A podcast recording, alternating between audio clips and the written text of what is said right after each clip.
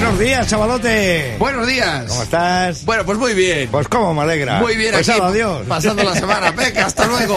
Y así, teníamos que hacerlo un día así. Sí. Tenemos que aprender saludos en 17 idiomas y lo hacemos pim pam pim pam y ya se acabó. Venga.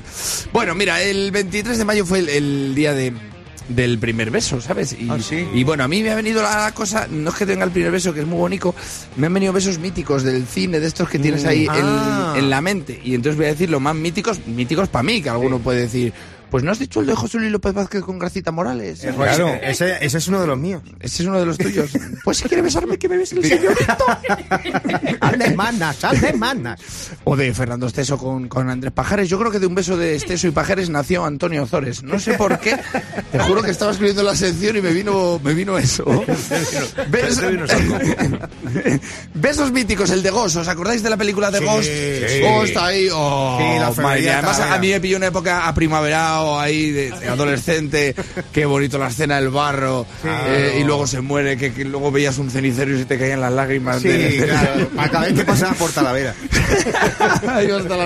Y te ganas de llorar. El hombrecico este que le mata y luego se comunica con ella a través de una medium y tal. y hay ese mítico beso entre ella como chica y él como espectro. Sí. Que habrá gente que diga, ya, pero eso es ciencia ficción. Anda, que no te habrás metido tú veces en el barro y habrás acabado besando un fantasma. Eh, eso es como la vida misma, mujer. Luego está el de Harry Potter, este es mucho más moderno, entre Ron y Hermione, estos dos que se besaron ahí en la segunda película, lo digo por si alguien no lo ha visto, para que se joda ella. Eh, este que es mago, que es mago, claro, está todo el rato dándole la varita, pues al final pillas castito, claro, Claro. la varita, varita, varita, al final pues conejito. Ya, me metí en los magos. El de Spiderman nos viene a la cabeza uno, uno que está así dado la vuelta, boca abajo él, y ella boca arriba, sí, que se espalla. Eso no es un beso de tornillo, es de llave Allen. Luego ahora voy a ir para atrás uno que me molaba a mí mucho, que era el del Padrino 2, ¿vale? El del Padrino 2 que Al Pacino besa a su hermano John Casale, que es el, el traidor, ¿no? Y le besan la boca, que es como, ¿qué hace este?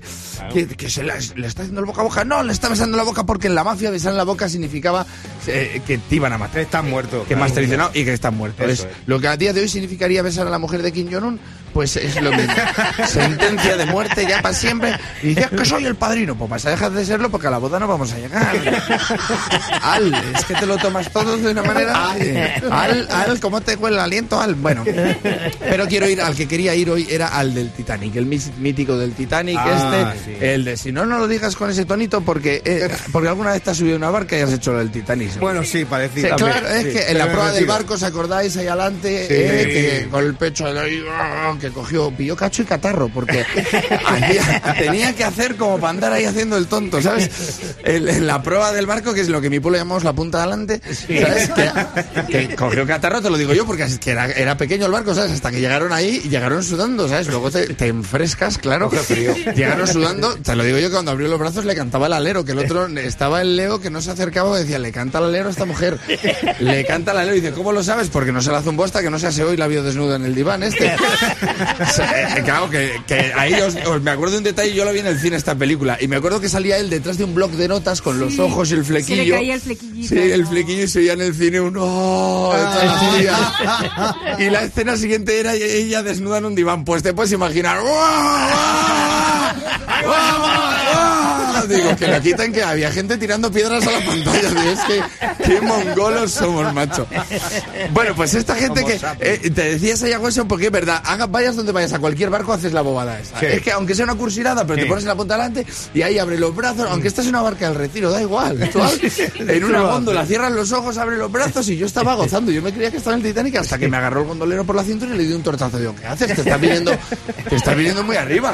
Chaval. O sea, que no me molesta a mí que un tío me agarre por la cintura, incluso clavándome el remo, como era el caso de este, que me estaba dando con el remo por detrás. Pero es que era muy feo, me asustó, me di la vuelta y digo, es que no es Leonardo, es Leocardo. Era, era feo que digo, ¿qué hago yo para que no se ofenda? El feo no le voy a llamar. No le voy a decir que no me gusta besar a los hombres tampoco. Entonces al final acabé diciéndole que no me gusta besar a los gondoleros. Y le dije, pero da igual, si quiere el señorito, que me bese el señorito.